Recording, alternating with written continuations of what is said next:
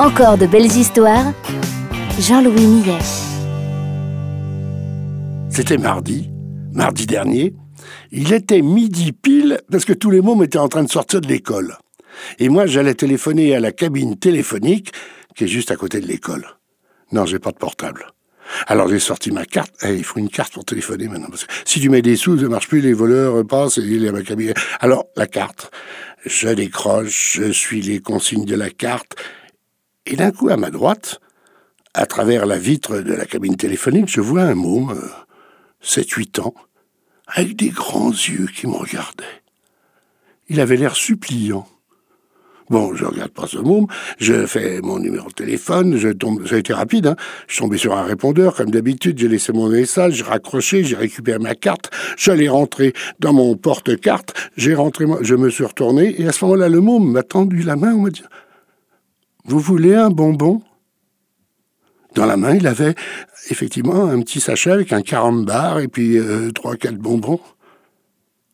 D'un coup, je me suis rendu compte de la situation à la sortie de l'école, à midi, un enfant offre des bonbons à, disons, à, moi.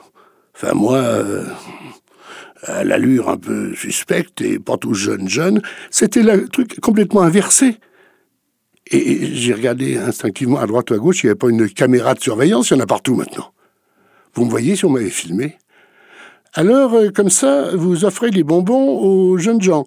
Mais, pas du tout, monsieur le juge. C'est lui qui m'a offert un bonbon. Oui, non, oh, oh, oh. prenez pas pour un imbécile. Je vous assure, monsieur le juge, c'est lui qui m'a... Non, arrêtez Hein? Euh, Oui, monsieur le juge.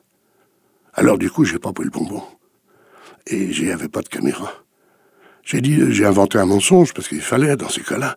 Euh, je, je remercie, j'ai mal aux dents, je peux pas manger de bonbons. Et l'autre, avec ses grands yeux, il me regardait toujours un peu suppliant. Alors été me remettre au café du Pradec, est juste en face. Je raconte ça au patron et à un client qui était là. Alors le gars m'a dit Ouais, mais c'est parce qu'il t'a pris pour le Père Noël. Comment ça, il m'a pris pour le Père Noël?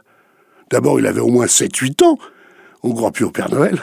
Puis justement, je me suis taillé la barbe ce mois-ci, très courte, pour qu'on me prenne pas pour le Père Noël. Ça Tous les ans, ça me fait le coup. Si, si, les, deux ont approuvé. Non, il t'a pris pour le Père Noël.